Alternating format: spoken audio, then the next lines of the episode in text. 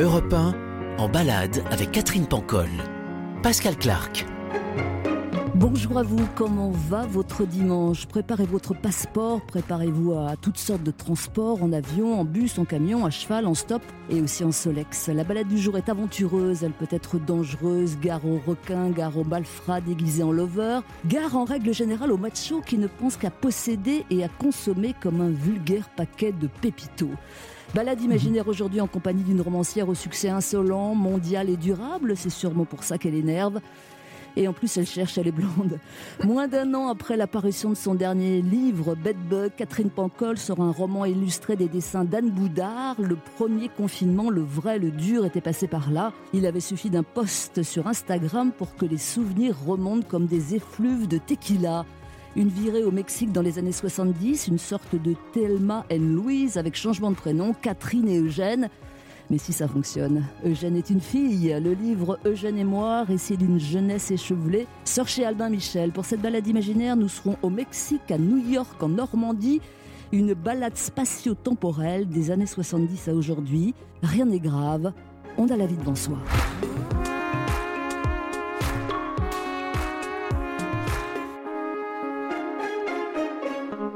Bonjour Catherine Pancol. Bonjour Pascal Clark. Comment ça va? Très bien. Ah ouais? Vous, avez, Mhm. vous avez un secret pour aller très bien? Oui, je me bouche les oreilles et je n'écoute pas les gens qui radotent. Ah, c'est ça. Bah, dites donc, il faut effectivement une bonne paire de boules Euh, c'est peut-être la première fois que ça vous arrive comme ça, un, un livre qui vous tombe dessus sans, sans crier gare, une histoire qui vous tire par la manche. Ça Oui. n'était jamais arrivé? À non, non, non, à ce point-là, jamais. Non, non. Mhm. Qu'est-ce qui s'est passé alors pendant le premier confinement, le radical? Il s'est passé qu'un jour, j'ai aperçu un post sur mon fil Instagram qui était et, et c'était signé euh, par euh, ma copine Eugène qui, euh, qui disait enfin euh, ouvrez les yeux, regardez le monde, prenez le temps, arrêtez, sortez de votre petit nombril.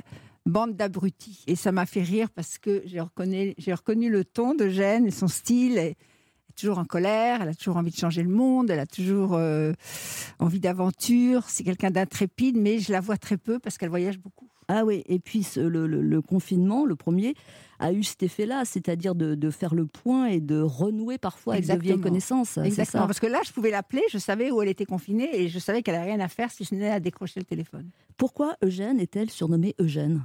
Eh ben, j'ai jamais vraiment su. Moi, je l'ai toujours appelée Eugène. Elle, a- elle, a- elle a jamais voulu vraiment s'expliquer. Et euh, si on lui posait la question directement, elle s'énervait. Donc, j'ai arrêté de poser la question. Ah, parce que c'est elle qui s'était surnommée Eugène. J'ai jamais su. Je sais, je sais pas du tout. D'accord, en tout cas, ça reste Eugène. Moi, je l'appelle Eugène. Et Ouais. Eugène est une fille, donc. Euh, c'est ça que raconte votre livre Eugène et moi. Euh, le point de départ, vous, vous la remarquez dans un aéroport Mm. parisien. Et au premier coup d'œil, elle vous paraît spéciale, Eugène. Oui, elle était, ben, elle était spéciale. Hein. C'est, pas qu'elle me paraît. Elle se repassait les cheveux avec un fer à repasser. Mhm. parce qu'elle avait une tignasse rousse avec des cheveux très frisés. Et donc, elle, elle mettait, euh, elle avait toujours un foulard. Enfin, après, j'ai compris comment ça fonctionnait, mais là, elle avait une sorte de foulard et elle repassait ses cheveux pour les rédifier. Et moi, j'étais dans cet aéroport, j'avais acheté un billet à l'arrache parce que je, je fuyais euh, euh, un amoureux possessif et un peu euh, insistant. Dont on reparlera peut-être, allez on savoir. parlera. Et j'étais en train de me dire, oh là là là, j'ai fait une connerie, faut, je, je, je vais pas partir à Mexico, je connais personne, j'ai pas beaucoup d'argent, enfin j'avais quelques pe- pesos. Et euh, je me cache, je me casse. Quand, en sortant, en voulant sortir de la salle d'embar- d'embarquement, je tombe sur cette fille avec son fer à repasser. Et là, je me dis, ah, je veux savoir qui est cette fille, et j'embarque. Description euh, d'Eugène, page 157. Eugène n'est pas jolie, morceau par morceau, elle est belle au kilo. On ne la détaille pas, on la prend en pleine figure. Oui, c'est ça. C'est arrivé. Et vous, et vous, Catherine Pancol, vous avez cette curiosité humaine-là. Quand quelqu'un vous intrigue, vous allez voir, c'est plus fort Oui, que vous. toujours, toujours, toujours. C'est-à-dire que je peux tout lâcher pour suivre quelqu'un. Mais vraiment, c'est pas, c'est pas une figure de style. Ça s'est beaucoup passé comme ça. Ouais. C'était bien ou c'était pas bien? Ça Ah bah, quelquefois, je me plante total et quelquefois, c'est formidable. Euh, dans les ingrédients de ce cocktail-là, de ce livre couleur orange, un bel orange, Mm. euh, quelle part pour le romanesque, quelle part pour l'imagination? Alors, je vais vous surprendre, mais bizarrement, j'ai enlevé des choses qui se sont vraiment passées parce que je pense qu'on ne m'aurait pas cru. Oui, mais ça, c'est ce qui figure pas. Ce qui figure pas. ouais. Dans- Le dans- reste est arrivé et ça me paraissait tout à fait normal. C'est-à-dire comme tout est. Je sais que la question est énervante, mais tout est vrai. Bah, tout est vrai. Tout est vrai. Euh, Mexico, Saint-Tropez, Paris, tout est vrai. Mm, D'ailleurs, mm. très souvent, je mets les, les noms des gens. hein. Oui, ce sont les, les vrais noms. Juliette Boiriveau, c'est son vrai nom. Ouais, Euh, ouais. ouais. Euh, sortir un livre euh, alors que les librairies sont fermées, ça fiche un coup, Ah oui, ça fiche un coup. Ah oui, c'est enrageant. C'est enrageant. Alors, les, les libraires font ce qu'ils peuvent, mais euh, c'est vrai que c'est très frustrant en plus, parce que je- j'en parle, j'aime ce livre, j'ai adoré écrire ce livre, et je me heurte à des portes fermées. C'est terrible. Ouais. Mm. Et qu'importe euh, la pandémie, vous seriez partisane de rouvrir euh, euh, les librairies? Ce qui n'est pas le cas pour l'instant. Ouais, je hein. sais que c'est pas le cas, mais je pense qu'on pourrait. euh, ce que font du reste beaucoup de commerçants, euh, on pourrait faire du goutte à goutte. On pourrait faire. euh, ça dépend de la taille de la librairie. Les gens sont pas bêtes. On peut faire, on fait rentrer une personne, deux personnes. je comprends pas ce truc-là que sont les petits commerçants. Mais vraiment, je comprends pas du tout. Appelez Jean Castex. Je le connais pas. Bon, décollage imminent, nous partons pour le Mexique. Et puis en plus, à l'époque, on pouvait fumer dans l'avion. C'est vous dire. À tout de suite. Pascal Clark en balade avec Catherine Pancol sur Europe 1. Avoir 20 ans dans les années 70, fuir un amant possessif et possiblement violent, on y reviendra, deuxième teasing, se retrouver au Mexique en compagnie d'une fille énigmatique. Allez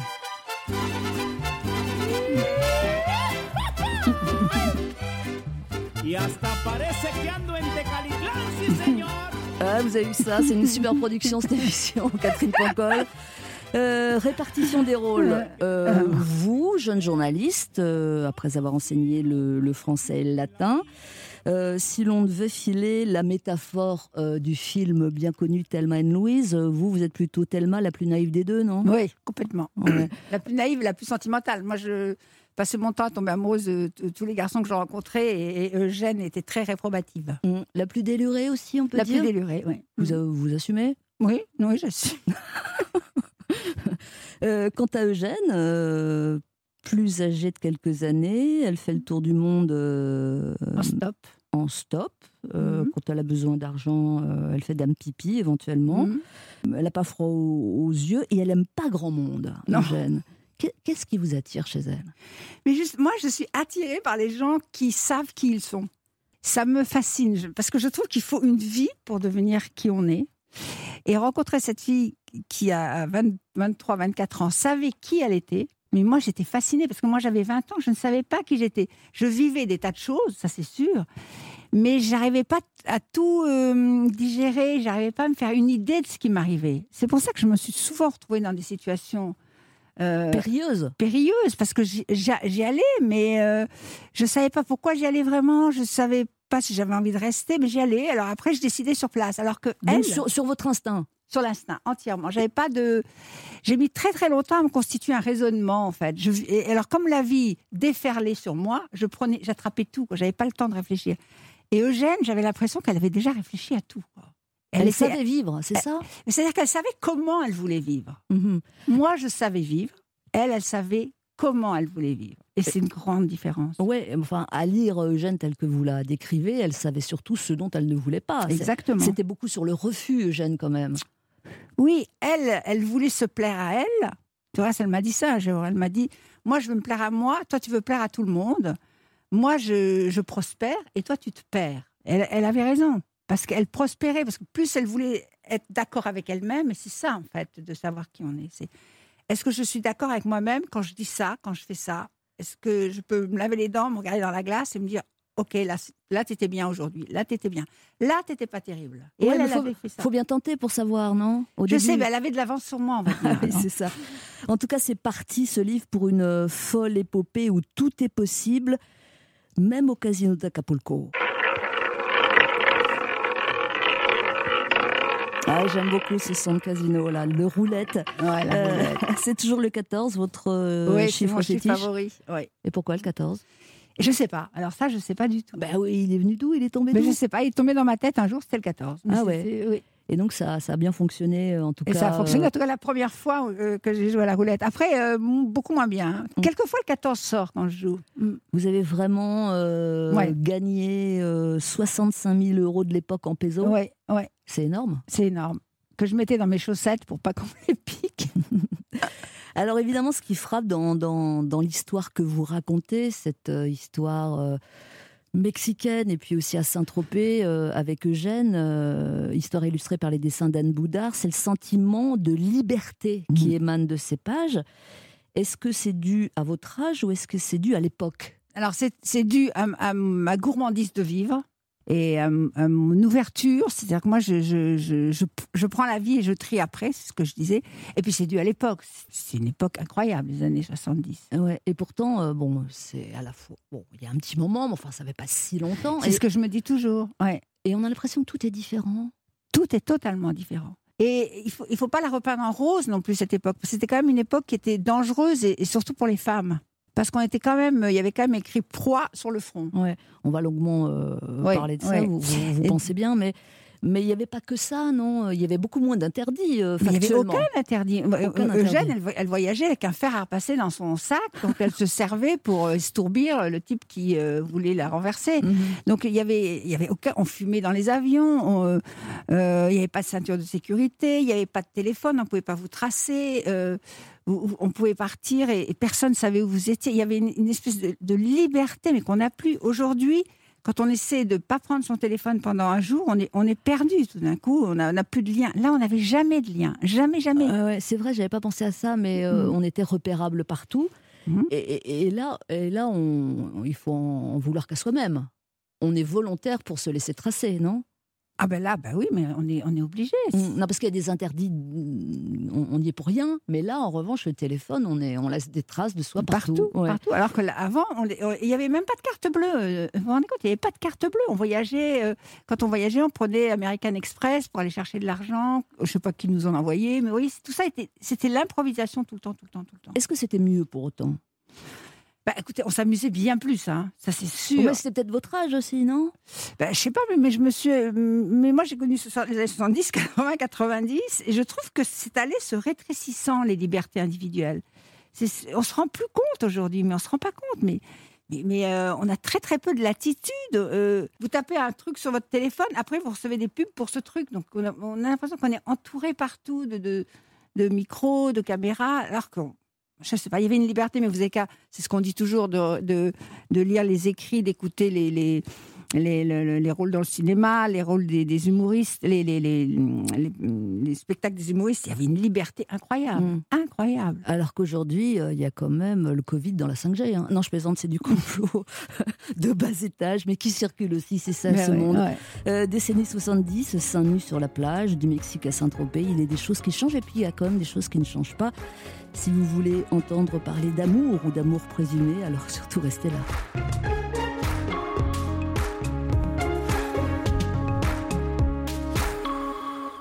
Eugène et moi, euh, Eugène est une vieille amie, difficile à fixer, spécialité disparaître quelque part dans, dans l'univers. Et moi, eh bien moi, c'est vous, Catherine, Catherine Pancol, euh, qui avez vu passer donc ce post de Gênes sur Instagram en plein confinement, ravivant des souvenirs et vous obligeant à rompre le, le ronronnement des journées sans enjeu, mais non sans plaisir.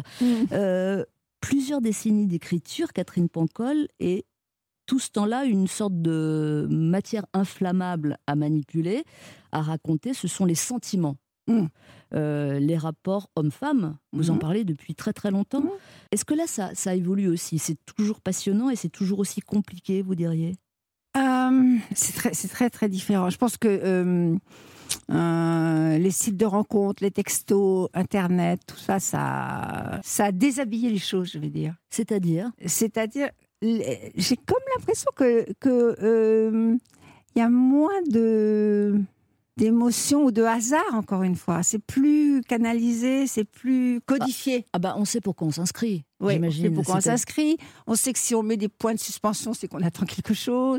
On sait que si on met un point d'exclamation, vous voyez, on est là aussi, on est un peu dans un carcan. Ah, vous parlez le smiley, vous? Parce qu'il y a des smileys aussi. Oui, les smileys, mais il y a aussi juste l'écriture. Euh, Il faut Mhm. faire attention aux mots. Qu'est-ce qu'on fait attention aux mots Mais pas d'une manière. euh, Moi, je fais attention aux mots quand j'écris, mais d'une manière jouissive. Je veux que chaque mot, ce soit une grosse orange bien mûre qu'on a envie de presser, de boire. Mais là, c'est les mots, c'est des petites bombes. Il faut faire attention. vous voyez. On est. J'ai toujours l'impression qu'on est sous, sous- sous l'œil de, de quelqu'un ou de quelque chose. En- moi, c'est le sentiment que j'ai. Je suis un peu à l'étroit là, parce que j'ai connu cette liberté d'avant. Alors, années 70, il y a un constat qui est partagé par Eugène et par vous. Euh, c'est marre des machos. Ouais, ouais. Laissez-nous, laissez-nous tranquilles. C'était Mm. vraiment la norme, c'est-à-dire c'était partout. Ah oui, non, non, c'était, c'était, euh, c'est-à-dire, je pense qu'à l'époque, on- quand on était une fille, on, on avait, on, on avait avalé ce principe, on l'avait digéré et, et on se comportait euh, Quel principe? attention. Quel principe? Qu'on était des proies. Ce que je, ce que je disais, qu'on était, euh, dès que vous étiez un peu mignonne, un peu appétissante, fallait faire attention. Donc on faisait attention, mais c'était pas non plus euh, stressant. euh, vous savez, moi j'ai vécu à New York dans les années 80. Eh bien, figurez-vous qu'on va en parler tout à l'heure. Oui, on va en parler Ouais, tout à ouais, ouais. Mais par exemple, le danger à New York, quand je suis arrivée à New York, on m'a dit fais gaffe, c'est hyper dangereux. Euh, je vivais dans l'appartement de Paris Match à l'époque où il y avait une grande terrasse. Et on m'avait dit oh là là, la terrasse, c'est très dangereux à New York. Dors avec un instrument contendant sous ton oreiller. Donc je dormais avec une fourchette sous l'oreiller. Pour vous dire que c'était quand même. C'est pas très contendant, la fourchette. Ouais, hein. ah, si on peut crever les yeux. Ah oui, c'est vrai, Mm. ouais, ouais. Et donc, c'est pas très. euh, pour s'endormir, c'était un peu compliqué de s'endormir avec l'idée qu'on peut. Bon. qu'on peut peut-être être dérangé dans la nuit. Mais, euh, mais au bout d'un moment, je vivais à New York, où le métro était dangereux, on pouvait vous pousser, l'autobus était dangereux, on pouvait vous mettre un couteau dans le dos, les parcs étaient dangereux, parce qu'il y avait beaucoup de, de- de drogués qui réclamaient de, de l'argent. Enfin, tout était dangereux. Mais au bout d'un moment, on vivait très bien avec ce danger. On faisait attention tout le temps. Et ben, les années 70, avec ces gros machos qui se croyaient tout permis, ben, on, avait appris comment les, les, les, les éviter. Vous voyez Ouais. Alors vous, vous, vous évitez, en tout cas dans, dans, dans, dans, cet épisode que Mm. vous racontez, vous, vous êtes sur l'esquive plutôt, euh, Ouais. Catherine Pancol. Mm, ouais. Alors que Jeanne, elle a une autre attitude, même si le constat est partagé, c'est que Jeanne, elle, elle affronte, elle peut Mm, cogner maintenant. Qu'est-ce qui est mieux alors? Qu'est-ce qui est mieux? Ah bah, je, Qu'est-ce qui est plus efficace entre les Ah bah, deux? Je sais pas, je sais pas. Je pense qu'on peut faire les deux. hein. Moi, je courais très vite et elle, elle affrontait avec son fer à repasser, mais je pense qu'on peut faire les deux. Euh, Vous, tel que vous vous décrivez à l'époque, quand même, euh, cœur d'artichaut. Oui. Euh, vous savez qu'un type ne vous veut pas du bien, Mm. mais vous pouvez pas vous empêcher d'y aller et même de revenir Mm, tant qu'il mm. est beau, c'est ça? Oui, mais c'était compliqué. C'est parce que et là, on retombe sur quand est-ce qu'on sait qui on est dans la vie? Moi, j'avais 20 ans. euh, quand je tombais sur quelqu'un qui, quand même, était intéressant, m'apprenait des trucs sur moi, me, me donnait des renseignements sur moi, parce qu'il y a ça aussi dans l'amour. L'amour, c'est quand quelqu'un vous dit qui vous êtes un peu. Vous voyez, vous aide à vous connaître. Donc, il y avait ça chez cet homme-là. Il était, euh, il était attentif à moi. Et c'est pour moi, je pense que c'est aussi une preuve d'amour, sauf qu'il il m'aimait mal, quoi. Il était, il pouvait être violent, mais après il était désolé d'être violent, puis en même temps, j'apprenais des tas de choses avec lui. Donc j'étais, et, et comme j'avais pas encore euh, compris, j'étais trop jeune, je pense, je n'avais pas encore compris comment tout ça marchait, d'où ça venait et tout. J'étais à la fois fascinée et en même temps, euh, je me protégeais. Donc je passais, j'étais en bascule tout le temps. Et, euh, et voilà, mais c'est quelqu'un qui m'a, j'ai quand même appris beaucoup, beaucoup de choses. Mm. Euh, retour à la littérature, mais bon, qui prend Mm. sa source dans la vie, j'imagine. Est-ce que votre euh, façon de parler d'amour a beaucoup évolué toutes ces années? Non, parce que je pense que je pars des gens et je pense que le que même si aujourd'hui on, on, on a une espèce de de, euh, de méfiance vis-à-vis des émotions parce qu'elles arrivent trop vite, elles sont traitées trop vite, tout va trop vite. Mais je pense que tout le monde a envie de, rencontrer quelqu'un, d'être heureux avec quelqu'un, de partager. Et je pense que le fond reste le, même. Et je pense que c'est la forme qui a changé. Que l'amour peut être quelque chose de rapide qui du coup se dilapide, alors que j'ai connu une époque où l'amour était plus lent ou plus rapide, mais tout ça était, on avait plus, on on avait plus le temps pour comprendre comment tout ça marchait. Euh, Ça change ou ça change pas des types qui continuent à frapper, qui continuent sûr, ouais. à forcer? Pas tant que ça, hein C'est-à-dire qu'il y en a toujours. Moi, je crois que c'est toujours pareil. Le- le- la grosse différence, c'est qu'aujourd'hui, on peut, on peut en parler, on peut, on peut dire, on peut raconter, on et surtout, on vous prend au sérieux parce que le truc qui était absolument insupportable, c'était que tout le monde trouvait ça normal. C'était la vie, quoi. C'était la loi de la jungle. Voilà, c'était la loi de la jungle. Allez, musique sur Europe 1, c'est vous qui avez assuré la programmation, Catherine Pancol. D'abord, les Stones, Mm. hein, Ouais. un titre qui date de 1967, Out of Time. Belle matinée à vous, vous êtes sur Europe 1.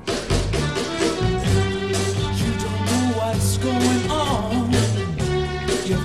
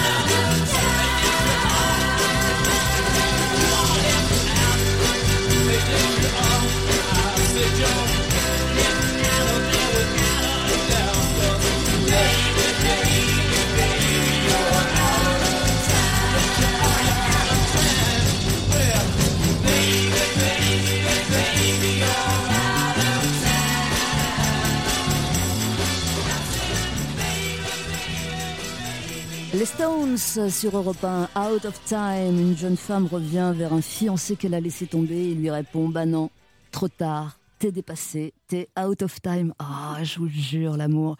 Allez, à tout de suite, nous allons passer un peu de temps avec un homme cher à votre cœur, un homme aux multiples visages qui a semblé choisir pas mal de choses dans sa vie, y compris sa mort. Nous sommes en balade imaginaire avec Catherine Pancol. Tout va bien?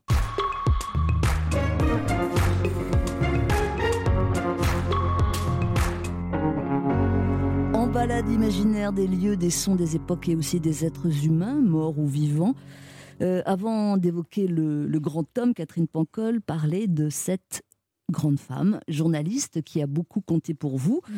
Euh, vous l'évoquez d'ailleurs dans euh, Eugène et moi. Euh, C'était à la même époque que le livre, vous commenciez le journalisme. C'était à Paris Match et vous êtes tombé sur Juliette Boiriveau. Pédigré. Exceptionnel. Exceptionnel. C'était quelqu'un de généreux, curieux, euh, sans aucune barrière dans la tête, qui s'est intéressé à tout. Donc c'est votre chef. Hein, pour C'est ma chef, elle Ouais. était rédactrice en chef, et c'est elle qui a lancé le journal Cosmopolitan. Mhm. Ah, bah, par la suite, et c'est là où elle m'a embarquée dans cette aventure. Et surtout, elle avait, un- elle avait une telle générosité qu'elle voyait dans chacun ce qu'il pouvait faire de sa vie. Alors pour le coup, euh, elle avait cette euh, vertu-là. Oui, hein. ouais, Euh, chez les autres, elle, elle- elle parvenait à, à- oui, à- absolument. à se projeter pour Ouais. les autres. Elle arrivait à, c'était un radar. Elle arrivait à voir ce que chaque personne avait d'exceptionnel, d'unique.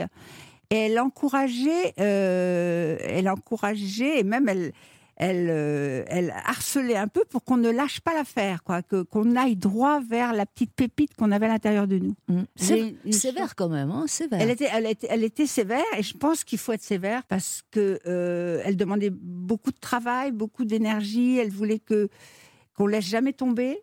Et c'est elle qui m'a appris à écrire. Après, Ouais. je suis allée à- dans des, des cours d'écriture à New York et tout ça, mais c'était les mêmes principes. Bon, vous, vous veniez du professorat, donc vous aviez Ouais. une écriture euh, un peu très académique. ouais, très académique. Mm. Et le journalisme, c'est pas ça. Non. Ouais. Non.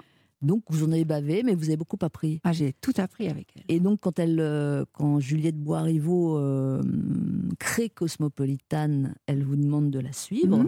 Ce que vous Elle faites. me dit Tu feras jamais rien à Paris Match, c'est un monde de macho. Un monde de macho, Oui, ouais. Viens avec moi, je vais- venez, parce qu'on sait toujours, vous voyez, venez avec moi, je vais faire un magazine euh, pour les femmes. Et j'ai beaucoup hésité parce qu'à l'époque, Match était un très très grand journal, qui, très très sérieux, de- qui, qui était la voix du monde en fait. Et je partais faire un magazine euh, plus léger, plus futile. Mais j'ai suivi Juliette. Là aussi, j'ai suivi Juliette, vous voyez. Je me Eh suis ouais. dit, je Eh la ouais. suis elle. Ouais, Quand vous le sentez, vous suivez. Oui, vous. absolument. Euh, Est-ce qu'elle est toujours en vie? Oui, toujours. Vous la voyez toujours? Elle habite au Cambodge. Ah oui. Elle a eu un ras-le-bol de la France. Elle a, elle a vendu tout ce qu'elle avait en France. À 80 ans, elle est partie au Cambodge. Et elle vit au Cambodge. Elle m'envoie des mails régulièrement. Alors, autre personnage important aux multiples visages et même aux multiples identités. Écoutez. Le prix Goncourt 1975 a été attribué au huitième tour à Monsieur Émile Ajar pour son roman intitulé La vie devant soi. Au dernier tour, Didier Decoing et Patrick Modiano ont obtenu respectivement trois voix et une voix. Tant pis, hein, tant pis pour Didier Decoing et pour Patrick Modiano. C'est un certain Émile Ajar qui obtient le Goncourt pour La vie devant soi et qui se paye euh, le luxe de refuser par euh, l'intermédiaire de son avocate Gisèle Halimi. Mais le livre conserve son prix. Euh, qui est donc Émile Ajar? Eh bien, on apprendra après sa mort qu'il s'agissait de Romain Gary, qui aura donc eu deux Goncourt euh, après l'officiel euh, pour Les Racines du Ciel. Euh, L'histoire est connue, elle est assez géniale. Euh, si Romain Gary écrivait sous pseudo, c'est parce qu'il était très critiqué, et ça, on l'a peut-être un peu oublié. Absolument. Est-ce que vous, ça a pu vous tenter euh, parfois d'écrire, pour voir comme ça, de, de- de publier un livre sous un autre nom, Catherine Pancol? Oui, j'ai pensé. Et alors? Ben, je ne l'ai pas fait, mais j'y ai pensé parce que je trouve que. C'est drôle parce que sort en ce moment un livre qui s'appelle Vie et mort d'Émile Ajar où Romain Gary parle de ses rapports avec les journalistes, qu'il appelle d'ailleurs les journaleux, et les journalistes parisiens. On remarque que c'est moins pire que les journalopes, comme on dit en ce Oui. moment, mais bon. Oui. Ouais. Mais euh, euh, il est, moi, j'ai connu Romain et, et, euh, et je l'ai bien connu et on a vraiment eu une relation. Ouais, on, on- Formidable. on- on va en parler dans Oui, un instant. Mais, mais moi, je voulais parler de vu- vous, là, pour l'instant. Est-ce que vous sentez aussi que vous avez une sorte de divorce avec certains Absolument, journalistes? Ouais. Ah oui, je sais, j'ai un truc qui, qui énerve. Alors, alors pourquoi j'énerve? Je ne sais pas qui énerve. Une espèce comme ça de refus, mais même de me lire. Je pense que ces gens-là me lisent pas, vous voyez C'est-à-dire qu'ils vous, Ils vous m'ont mettent de côté, vous n'existez pas. J'existe pas. Et quoi, c'est le succès C'est Je pense que j'ai du succès jeune, que je que je m'y attendais pas, que j'avais un côté très insouciant, que j'ai un peu encore d'ailleurs. euh, euh, que j'étais blonde, j'étais mignonne, j'étais. Ils ont dû penser que j'étais gadget, que j'étalais pas mes états d'âme. Et je pense qu'il y, a- il y a vraiment un vrai malentendu, quoi. Il y a, je- oui, je pense, et, et- et très souvent, je, je, je pense à Romain à cause de ça. Mm. Mais ça, ça continue de vous blesser ou vous avez eu le temps de Non. vous habituer? Non, non. D'abord, un, je suis habituée. Je suis habituée. Et puis deux, j'ai quand même le retour des, des lecteurs et des lectrices qui est formidable. Donc, euh, j'ai créé une, une sorte de communauté, vous voyez, qui est, qui est très forte et qui et avec et que j'aime beaucoup et que je respecte beaucoup et dont j'aime bien les opinions et j'aime bien la, la manière d'être dans la vie parce que je les connais un peu. Ces gens ils m'écrivent beaucoup je reçois beaucoup beaucoup de mails. Donc mais je trouve ça dommage de euh, je trouve ça dommage. Ce malentendu je le trouve dommage dommageable et dommage. Ouais. ça se Et dit pas mais ça changera plus, vous croyez? Ça peut changer hein, la vie elle s'arrête pas ça Ouais. peut changer absolument Il y avait un, un critique à l'époque qui était pour le coup très critique envers euh, les livres de Romain Gary. Et Mm. puis quand il a lu euh, Mm. un des livres d'Émile Ajar, je ne sais pas si c'est celui qui a eu le Goncourt, il a dit, il, il a fait une comparaison avec Oui. Romain Gary en disant, Ah bah, au moins là c'est bien écrit. Ouais, Vous voyez à quoi ça ouais. tient Ah oui. hein Ah non, c'est c'est et Romain, il avait la, la même chose que moi. D'abord, il avait et c'est marrant parce qu'on a- on, on avait ce même côté. On était un peu, euh, on avait un, côté un peu cosmopolite. On avait un côté un peu irrévérencieux. On avait un côté euh, euh, un peu touche à tout. Vous voyez et euh, lui. moi, je l'ai connu, donc j'ai vu à quel point il était blessé. Il me disait, ils n'ont pas lu mon livre, ils font ils font l'article. Un jour, il avait fait repousser un de ses bouquins. Il avait demandé à Gallimard de repousser un de ses bouquins et, les articles. Il y eu un article qui était sorti dans l'Obs ou l'Express, je ne me souviens pas. Et le journaliste n'avait pas lu le livre, mais il avait déjà écrit l'article. Et, et il était, il était effondré. Il m'a dit, il m'avait dit, je ne m'en sortirai jamais. Nouvelle pause sur Europe 1, puis vous allez euh, nous raconter votre Romain Gary, Mm. euh, Catherine Pancol, tel que vous l'avez connu. Euh, c'est après ça, vous restez là?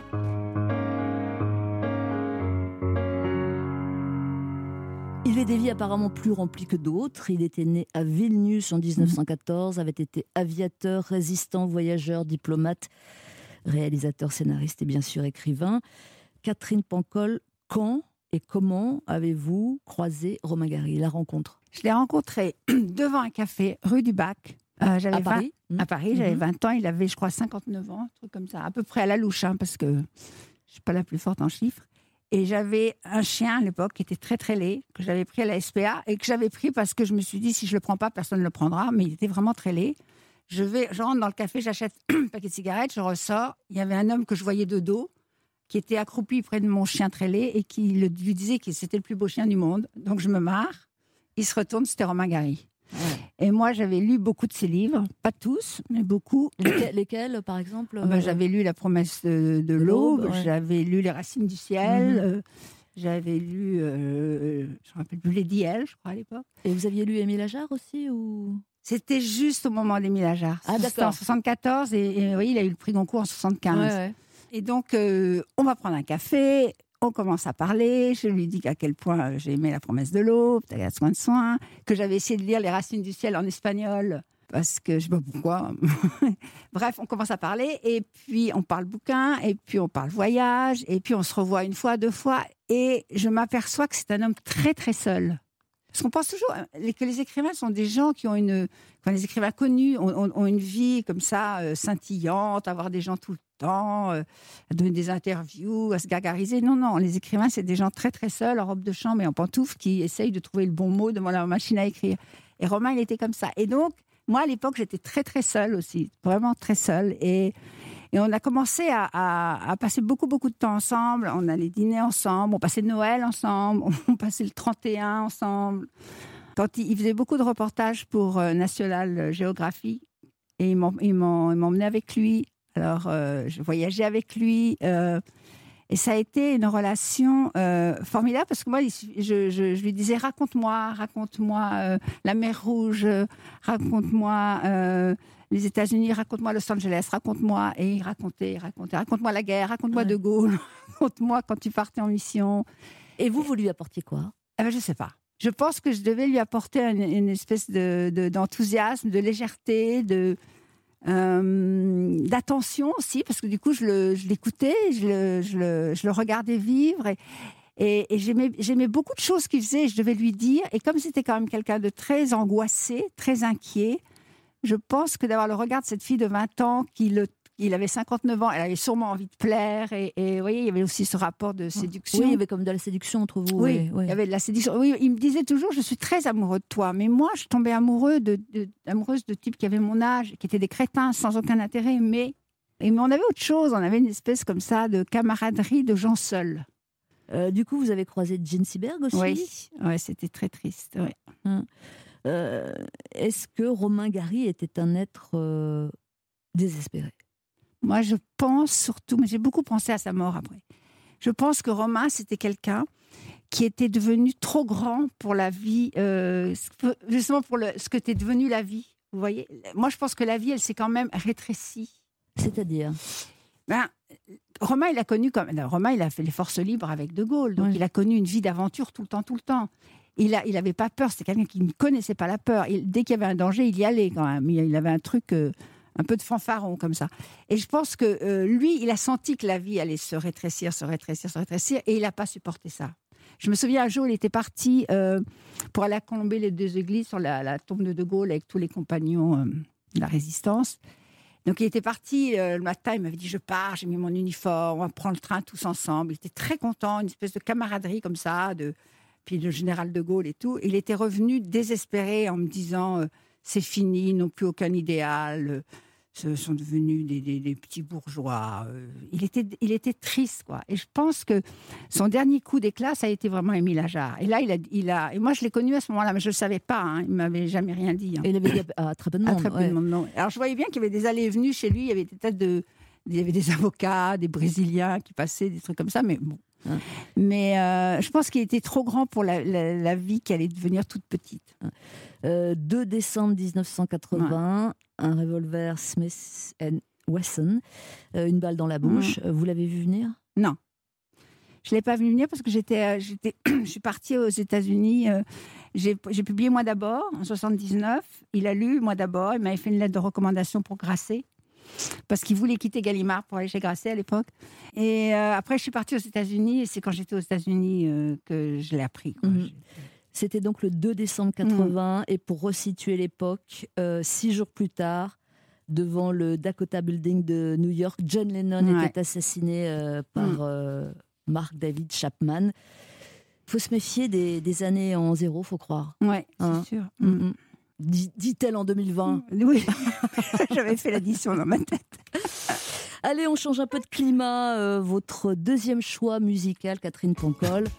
Ah bah non, finalement, on change pas tellement de climat. Dalida, mourir sur scène. Allez hop Viens, mais ne viens pas quand je serai seul. Quand le rideau un jour tombera, je veux qu'il tombe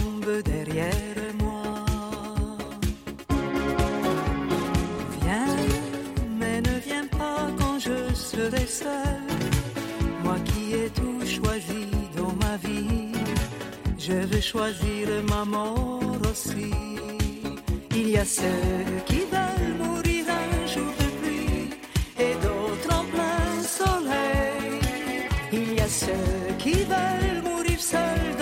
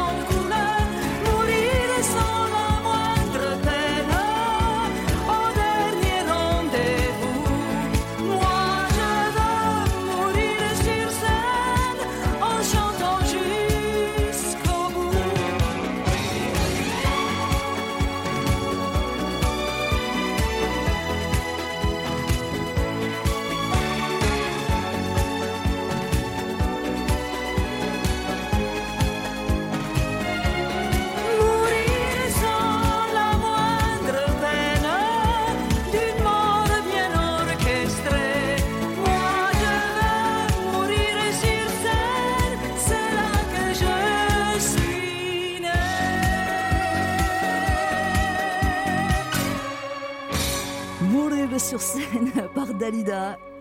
Euh, et pour tous ceux qui penseraient que cette chanson commence à dater, eh ben pas du tout. Écoutez cette reprise, allez vous la reconnaître? Viens, mais ne viens pas quand je serai seule. Angèle?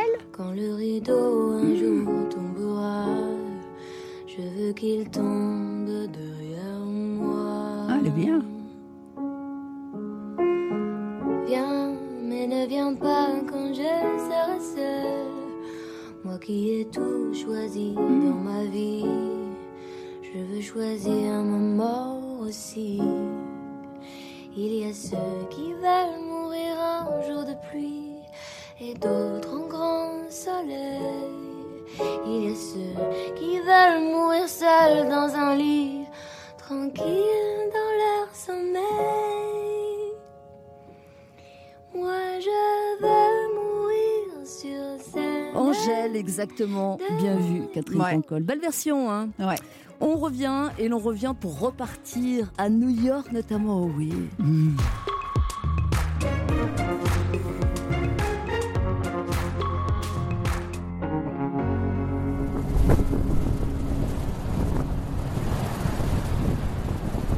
Imaginez sous vos pieds des galets, dans vos oreilles un vent au-delà du décoiffant, sous vos yeux une mer indomptable venant se fracasser sur des falaises, une eau crayeuse et des litres d'écume. Face à la mer, face à la Manche, votre repère en Normandie, Catherine Pancol, euh, c'est aussi une fidélité à votre père?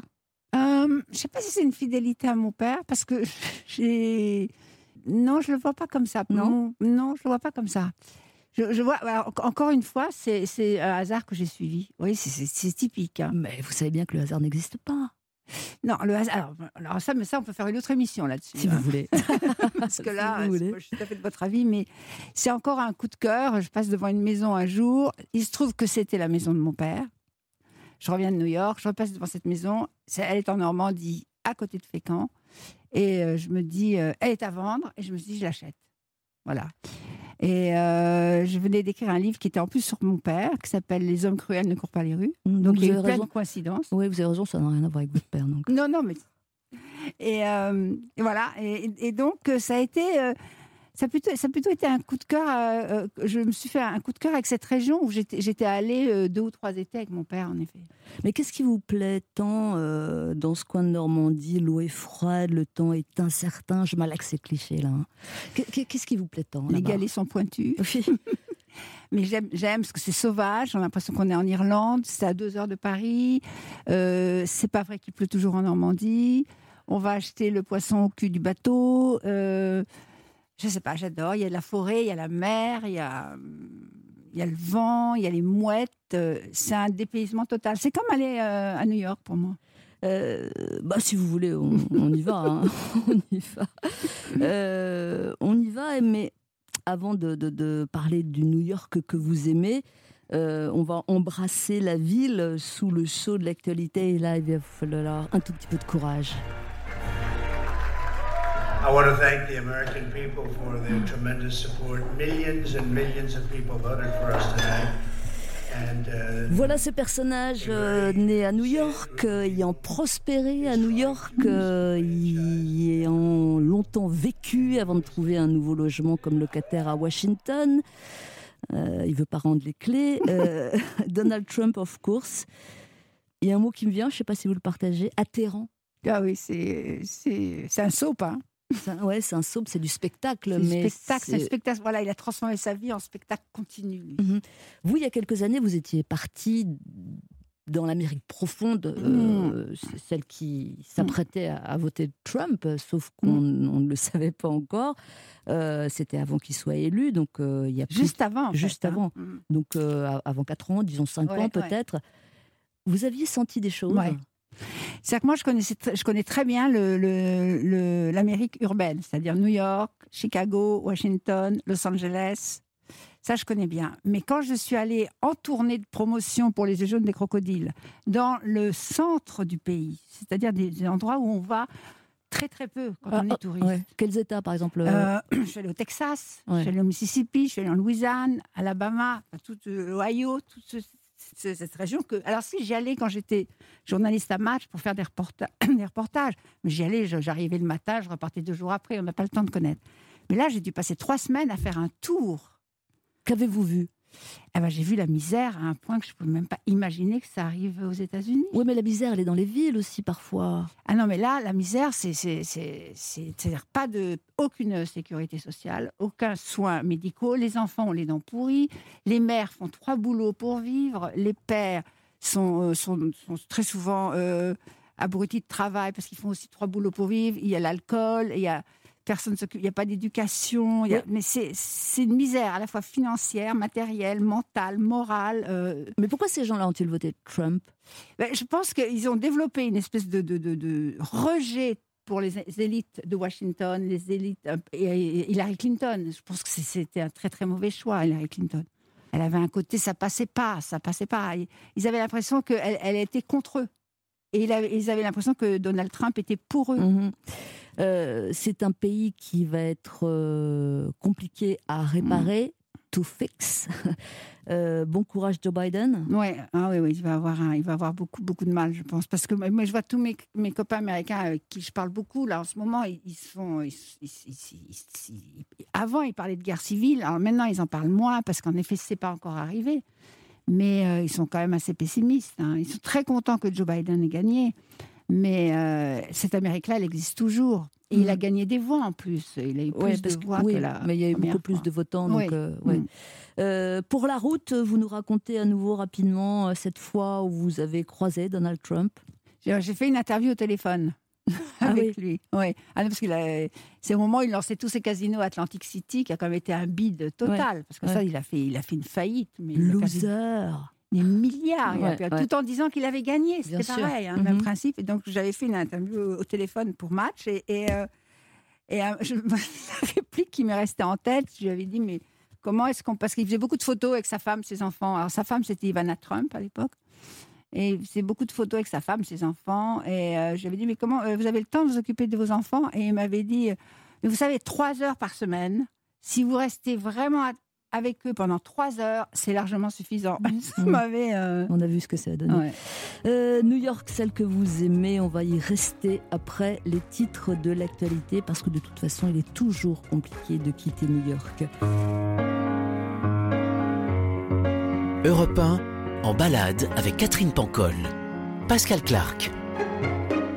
Bonjour ou rebonjour, hi again, seconde partie de la balade imaginaire en compagnie de la romancière Catherine Pancol qui sera un roman graphique ou roman illustré. Eugène et moi. L'histoire est ponctuée des dessins d'Anne Boudard. Si vous avez manqué le début de cette émission, eh bien, n'hésitez pas à la rattraper en replay sur europe Bon, allez, assez tardé, on y retourne.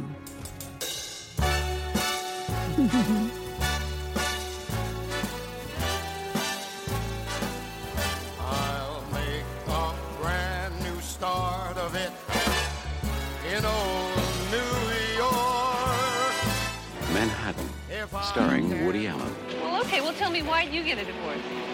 Why? I got a divorce because my ex-wife left me for another woman. Okay? Really? Mm-hmm. God, that must have been really demoralizing.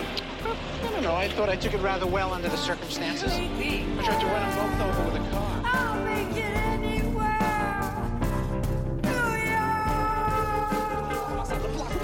I own this brownstone. Who told you to buy a brownstone on my block in my neighborhood on my side of the street? From Spike Lee. Come on, what? What? Always do the right thing.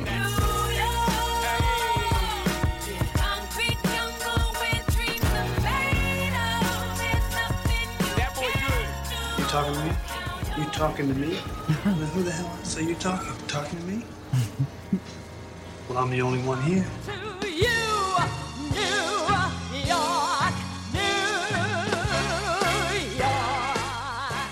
Voilà, on y est. hein. C'est Boris Pachinski qui s'est éclaté à New York. Euh, flashback Oh là là, oui. Catherine Pancol, 1979 sort votre premier livre, Moi d'abord. C'est un, un raz-de-marée. Mm. Euh, Jusqu'à quel point? Bah, jusqu'à quel point j'ai quitté la France. ouais. Pourquoi vous avez eu peur? Oui, j'ai eu peur de devenir un, un petit personnage euh, mondain, blond et, et inintéressant. Qu'est-ce qui vous a fait peur? Voilà, quels, quels étaient les... Je trouve que le, le succès, il faut s'en méfier terriblement.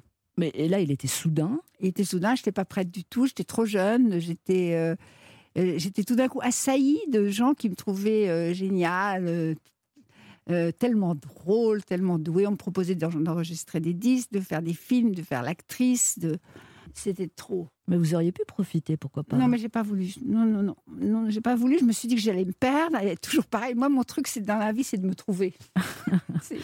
C'est- vraiment ça. Oui, mais vous savez, c'est comme dans une ville. Il faut savoir se perdre aussi, non? Oui, mais dans une ville, c'est vous vous perdez, mais vous êtes toute seule. Il n'y a pas, il y a pas de conséquences. Enfin, euh, parce que dans la vie, il y a quand même des choses qu'il faut éviter, je pense. Ouais, euh, D'ailleurs, euh, bon, ça sert à rien d'avoir des regrets, mais en y repensant, vous vous dites j'ai vraiment bien fait. Oui, absolument. Ouais. Mm. Euh, pourquoi partir à New York C'est une évidence. hein Alors voilà, je voulais partir en fait en Amérique du Sud. Et donc je m'étais dit, et je me rapprocher déjà, je vais aller à New York, je passe un an à New York. J'ai gagné pas mal d'argent avec, avec moi d'abord, donc je me suis dit, je vais passer un an à New York.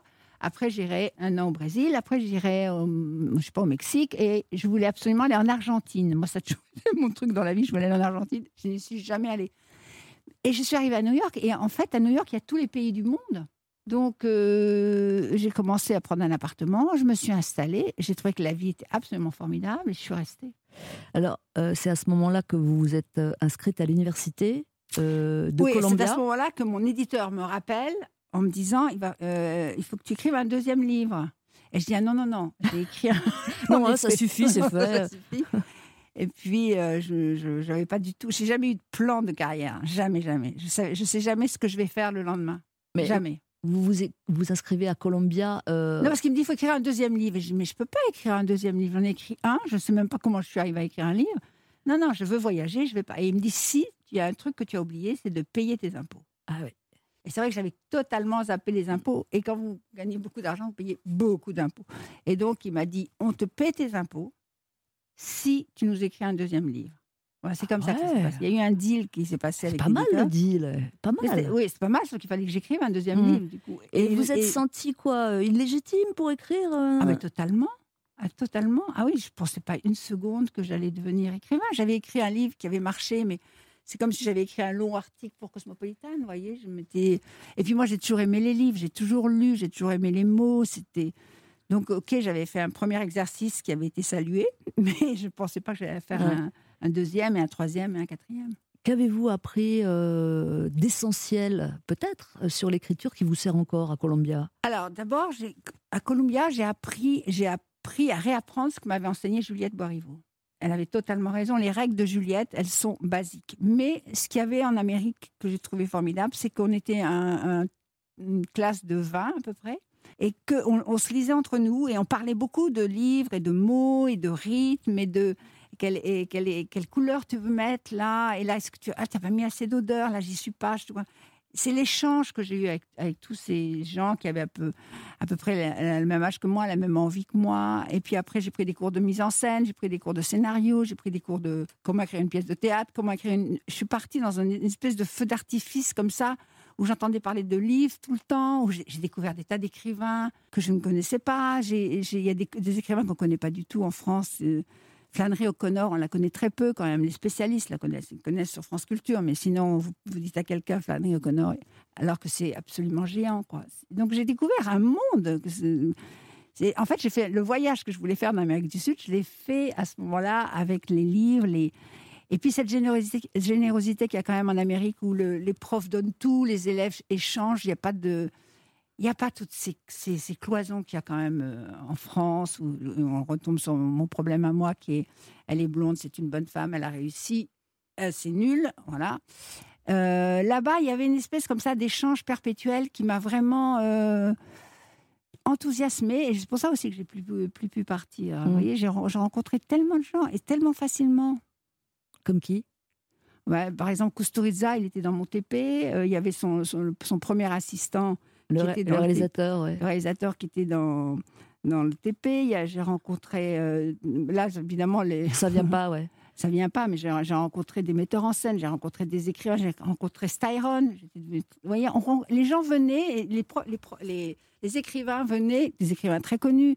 Scorsese nous donnait des cours de. vous voyez, il y avait, c'est- il y en avait tellement, quoi. C'était. euh, euh, c'était un feu d'artifice. Et, et moi, j'étais au milieu de cette fête perpétuelle et, et- et j'attrapais toutes les fusées. Et puis voilà, ça a été une merveilleuse période pour moi. Mhm.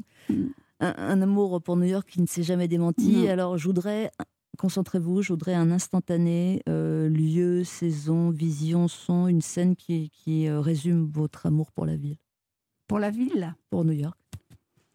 C'est très compliqué parce que là, vous me- moi, j'ai quand même passé près de 10 ans à New York, vous voyez. Ouais, mais une image, non, c'est pas possible. euh. Mais j'en ai tellement. C'est une boîte à images, New York, vous connaissez Je sais, ouais, pers- alors, alors, je vais le dire autrement. Un ou deux rituels. Ah oui, alors j'ai le rituel de quand j'arrive. Quand j'arrive à New York, euh, au début, j'avais, je, je posais toujours mes, mes valises chez une copine, toujours la même, américaine, qui habitait près de Bloomingdale's, donc Lexington et 56. Je posais mes affaires et après, j'allais faire un tour en ville, c'est-à-dire que je faisais toute la 57e rue, un bout de Central Park, je remontais, je me faisais un, jour j'arrivais, hein, je me faisais un petit musée, je redescendais, un petit café, et hop, le Bloomingdale's, 40 Carrots, et hop, j'arrivais à la maison. Et puis après, je me disais, bon, maintenant, il faut que je trouve un endroit pour habiter, parce que je faisais beaucoup de sublets. Et j'habitais tous les quartiers, absolument tous les quartiers. Je me suis remplie de cette ville, vraiment. Je pense que c'était, euh, pour moi, ça a été comme une, une euh, seconde formation. Il y a eu Juliette, il y a eu Romain, il y a eu New York, et, et j'ai vraiment tout pris, tout ce que je pouvais prendre. Et là, ce serait quand même pas mal d'écouter The Velvet Underground. Vous avez choisi Pale Blue Eyes et c'est somptueux. Lou Reed au micro, évidemment. Sometimes I feel so happy. Sometimes I feel so sad. Sometimes I feel so happy. But mostly you just make me mad. Baby, you just make me mad. Linger on,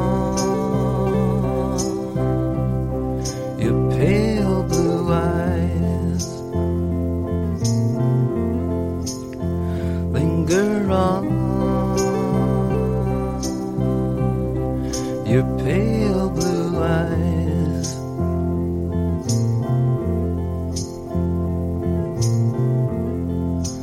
Thought of you as my mountaintop. Thought of you as my peak. Thought of you as everything I've had but couldn't keep. I've had but couldn't keep. Linger on your pale blue eyes. Linger on pale blue eyes.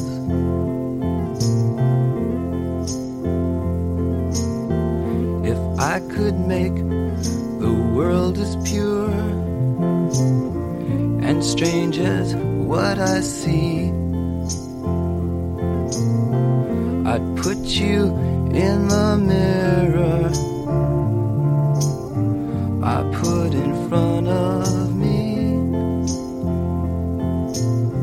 I put in front of me. Linger on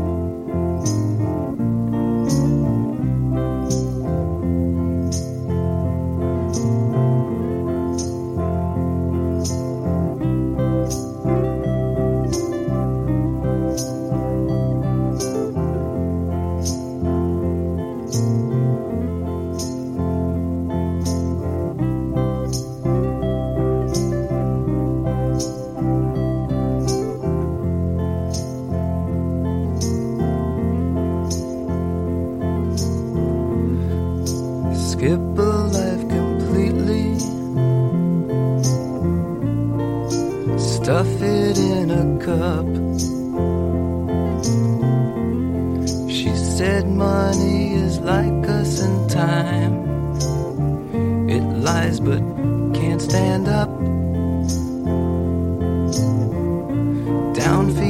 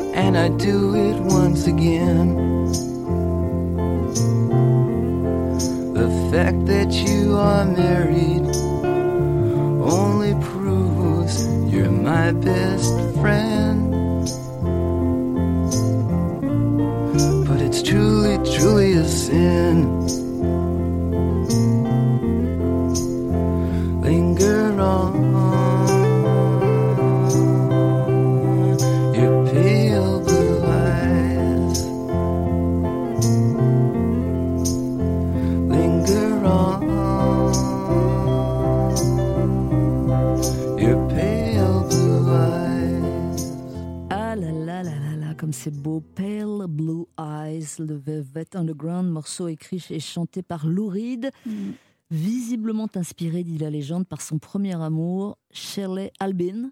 Je connais pas. Ça pourrait être Shirley Albin Michel, qui à l'époque était mariée à un autre homme et qui Ah d'ailleurs oui. n'avait pas du tout les yeux bleus, mais les yeux noisettes. Voilà. Nouvelle pause sur Europe 1, tout de suite.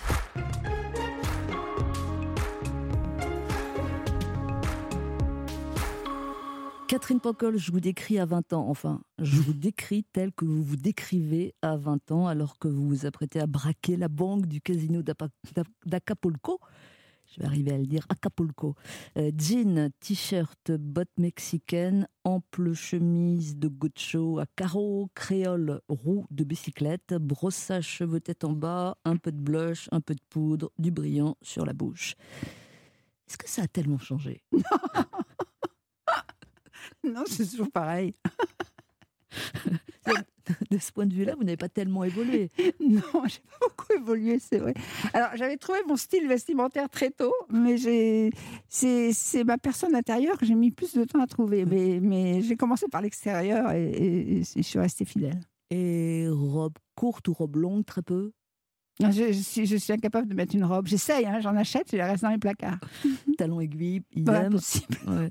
Euh, Est-ce que ça vous a servi ou desservi d'être une belle plante? Ça m'a à la fois les deux, hein, servi et desservi.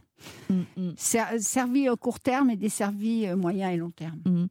Euh, les années, les décennies qui ont passé, euh, qui vous ont façonné, hein, Mhm. forcément, euh, c'est la vie. Elles vous ont changé ou pas tant que ça? Est-ce que, autrement posé, est-ce que les, les fondamentaux se dessinent assez vite, vous trouvez? Alors, il y a des fondamentaux. Je pense que je suis née avec beaucoup d'énergie, c'est sûr, avec un certain optimisme. Je suis née au Maroc. Donc, j'ai passé mes cinq premières années au Maroc. Casablanca. Casablanca. C'est-à-dire au soleil, avec beaucoup de couleurs, beaucoup d'odeurs. Je pense que j'ai sûrement euh, pris, j'ai pris, j'ai emporté le soleil marocain avec moi, c'est sûr. C'est et euh, avec des parents qui s'occupaient pas trop de moi, ce qui fait que j'étais très très libre. Et ça, j'ai toujours apprécié cette liberté. Et je pense que ça, je l'ai gardé. Ça peut se retourner, hein, des parents qui s'occupent pas beaucoup de vous. Oui, mais c'est aussi une grande liberté. Euh, qui m'ont jamais assommé de principe, du reste aucun. Euh, j'ai aucun principe. J'allais heureusement dans une école où il y avait des très bons profs qui m'ont là qui là j'ai appris les quand même les fondamentaux de la vie. Mais mes parents, ils, non, c'était pas leur leur truc, c'était pas tellement euh, euh, d'éduquer. Et je pense qu'ils avaient beaucoup de mal à eux-mêmes à exister, donc euh, ils ont eu des enfants, mais ils s'en sont pas trop occupés. Mais je pense qu'au départ, on a un certain capital. Après, on, on- on le développe ou pas. Ce que j'ai beaucoup pratiqué, moi, c'est le flagrant délit. C'est-à-dire? C'est-à-dire que quand je faisais quelque chose dont j'étais pas fière, parce qu'on fait tous des choses dont on n'est pas fier, après coup, je me disais, pourquoi tu as fait ça? Et je redémontais le mécanisme qui m'avait euh, conduite à faire ça. Et j'essayais de pas le reproduire. Et c'est comme ça que je pense que je suis devenue quelqu'un de mieux qu'au départ. Enfin, de mieux. De plus, euh, plus responsable, de plus tolérante, de plus intelligente, je pense. J'étais. euh, je pense que le flagrant délit, c'est pas mal. Parce qu'on on pique des choses de soi qu'on aime, qu'on aime ou qu'on n'aime pas. Après, on peut piquer des choses, on se dit, ah là, j'étais vraiment bien, vous voyez. Mais euh, moi, je piquais plutôt les trucs qui n'étaient pas terribles et j'essayais de ne pas les re- recommencer. Si vous aviez 20 ans aujourd'hui, Hmm. je sais que le- la question est un peu bateau, sauf que euh, peut-être qu'elle se pose en ce moment euh, avec euh, cette période assez particulière. Ce que Macron a dit, hein, c'est pas facile d'avoir euh, 20 Mm. ans aujourd'hui, euh, sous confinement et reconfinement et re-reconfinement, si ça se trouve. Vous trouvez ça juste ou vous relativisez? Moi, je relativise. Toujours. Je relativise parce que je pense que quand, quand, quand j'ai eu 20 ans, c'était, c'était aussi pas facile d'avoir 20 ans. Il y avait- il y avait plus de possibilités, mais il y avait plus de handicap, surtout quand on était une femme. Oui, c'était, euh, c'était devenir une femme indépendante euh, euh, dans les années 70, c'était quand même très compliqué. hein. Il y avait plus d'écueils, il y avait plus de dangers, bon, il y avait plus de liberté. Il y a toujours plus ou moins, quoi.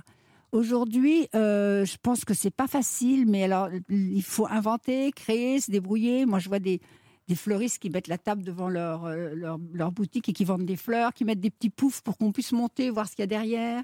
Je vois des libraires qui mettent la table devant. On peut, je pense qu'on peut toujours contourner les difficultés de la vie. Je, je moi, je suis plutôt une optimiste pour ça. Et puis peut-être c'est jamais facile d'avoir 20 ans, en fait. Et puis je pense que, un, euh, absolument, c'est pas facile d'avoir 20 ans. Et euh, moi, j'ai une mère qui a connu euh, la Seconde Guerre mondiale, qui était petite, mais qui, qui était en pleine forme pendant le premier confinement, parce qu'elle me disait, mais c'est rien du tout. Nous, on allait, on me réveillait, j'avais euh, 10-12 ans, et on m'emmenait à la cave, parce qu'il y avait des bombardements tout le temps. Enfin, je pense que c'est c'est 20 ans, je pense qu'en effet, c'est un âge difficile. Puis euh, on sait rien de soi-même à 20 ans. Qu'est-ce qu'on va faire de sa vie? Vous voyez, c'est compliqué. Hein Euh, Ça vous arrive de vous dire quand même euh, que ça s'est bien passé pour vous ou c'est pas le genre de pensée qui vous traverse? Non, je pense que j'ai. Non, non, je pense que ça s'est bien passé pour moi. Je pense que j'ai eu de la chance. Je pense que j'ai fait les bonnes rencontres surtout. Euh, j'ai fait les bonnes rencontres et j'ai surtout, je pense que j'ai toujours saisi ce que la vie m'offrait. Et je pense qu'il y a des gens qui ont peur d'y aller et moi, j'ai pas eu, j'ai jamais eu peur d'y aller. J'ai osé. Je suis toujours allée. Alors, quelquefois, je m'en suis pris plein la figure, mais c'est la règle du jeu aussi, quoi. Mais euh, j'avais pas peur, je crois.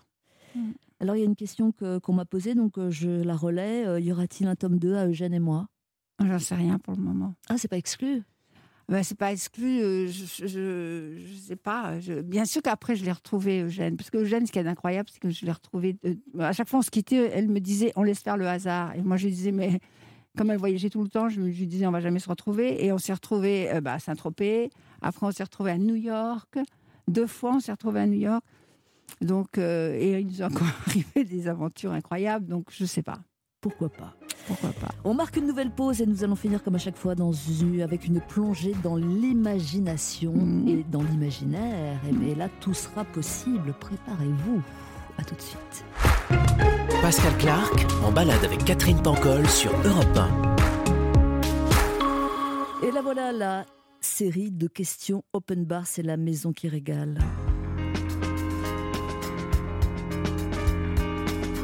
Question, vous répondez vraiment euh, du tac au tac. Une boisson pour fêter une bonne nouvelle. Euh, Champagne. Vous pouvez prendre un billet pour la destination de votre choix. Il n'y a plus de restrictions. Où partez-vous sur le Buenos- champ? Buenos Aires. Ah, enfin Enfin, ouais. Si ça se trouve, c'est décevant, Buenos Aires, non? Bah oui, mais je devrais y aller au moins une fois, quoi. Bah oui, pour voir. vous organisez un dîner, vous invitez qui vous voulez, tout est possible, mort ou vivant, trois personnes. Alors, ben, Romain Gary, Balzac et Colette. Ah oui, ça va vite. Ouais, ça va vite. Ah J'adorais parler avec eux. Alors Colette, je, sais, je connaissais votre amour pour Mm. Colette, mais Honoré de Balzac. Ah, J'adore Balzac. Ah oui Mm, mm. Ils s'entendraient bien. Ça serait bien ce dîner, vous Ah oui, ce serait formidable. Moi, je ce serait, formidable. hein. Un jour, j'ai déjeuné avec Garcia Marquez et Styron, et c'était déjà pas mal. Pas mal. Ah, ça va la vie. Le don de la nature que vous aimeriez avoir? Euh, alors là, je me suis souvent posé la question. Je pense que je- j'aimerais bien être invisible Pourquoi pour faire aller partout. Bah, Vous Pourquoi allez déjà partout. Oui, mais j'aimerais bien sans qu'on me voit. Vous voyez Et vous feriez bien. quoi euh, comme invisible? Ah ben j'irai partout, j'irai euh, dans la chambre à coucher de Poutine, euh, j'irai euh, dans la salle de bain de Donald Trump, j'irai dans la voiture d'Hamilton, j'irai, vous voyez Mm. Je repense à ce terme invisible qui a pris une autre euh, définition par les temps qui courent, donc on salue les invisibles. Euh, une erreur que vous avez commise et que vous êtes en mesure de rectifier là tout de suite. Alors une erreur que j'ai commise, j'en ai commis, j'en ai commis, j'ai commis pas mal d'erreurs, mais une que je pourrais rectifier, mais ça me vient pas à l'idée. Ça vous vient pas Non. Une parole qui vous poursuit. Hum, une parole qui me poursuit. Quand j'étais toute petite, alors là, j'étais petite, euh, j'ai, euh, un jour, j'étais en visi- euh, visite avec ma mère. On était allé voir une vieille tante euh, très, très ennuyeuse. Donc, j'avais pris un magazine et j'avais fait un test. Et euh, je me rappelle, j'avais 12 points à l'arrivée du test. Et cette vieille tante m'avait dit ça veut dire que tu auras une, une, une existence banale. Et ça m'a marqué très longtemps, ça. Eh ouais, bah, Mm. peut-être que ça vous a motivé parce que le résultat est quand même. Votre drogue préférée La lecture. Bah oui, mais je sais, mais je vais pas inventer un truc. Ouais. Vous lisez quoi en ce moment? En ce moment, je suis euh, dans Jean-Patrick Manchette, la correspondance, et en même temps, je lis ses romans que j'avais lus il y a longtemps, mais je les relis en, en- en voyant ce qu'il en dit quand il écrit. Un défaut que vous pouvez gommer Alors, je suis très. euh, il faut que je fasse gaffe à ce que je dis, parce que je, je- je peux, je peux, pour l'amour d'un bon mot, euh, faire de la peine à quelqu'un. C'est vrai? Mm. Donc une sorte de franchise ou non, Ouais, sur- sur franchise, euh, Ouais. oui, la franchise, faut s'en méfier. hein. La franchise, euh, n'est pas toujours bonne à dire. Euh, une qualité que vous vous rajoutez Je suis très fidèle en amitié. Ah Mm. Non mais ça vous l'avez, mais si vous deviez en Ah, choisir si une je autre. pouvais avoir, avoir une autre qualité? Je ne sais pas. Je suis pas très intéressée par qualité et défaut. Ah oui, d'accord, on va passer à autre chose alors. Euh, une odeur préférée? Bah, mon parfum. Santal de Misor de Serge Lutens. J'adore. Un son Le son, c'est le bruit de la pluie. Le livre que vous aimeriez avoir écrit Ah, moi, c'est tous les livres de Colette. Tous.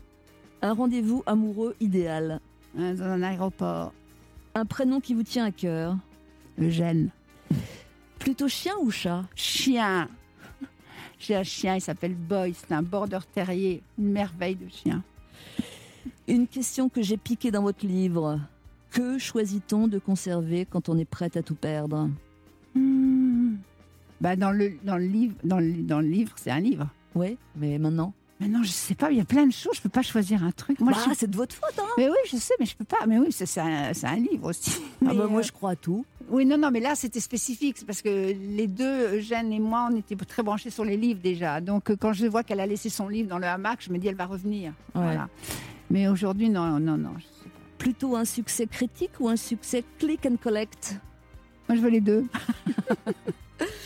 Merci beaucoup Catherine Merci, Pancol euh, pour cette balade imaginaire. Eugène et moi est paru chez Albin Michel. Vous vous débrouillez. hein, vous débrouillez pour, euh, Click pour l'obtenir. Voilà, click and collect plutôt que que ce que vous savez. non. Mais en fait, euh, Ouais. voilà. L'important, c'est de l'obtenir et de le lire. Cette émission est réalisée par Boris Pachinski. Elle est à réécouter en replay sur europe1.fr. Rendez-vous euh, dimanche prochain, 11h du matin sur Europe 1. Et d'ici là, surtout, portez-vous bien.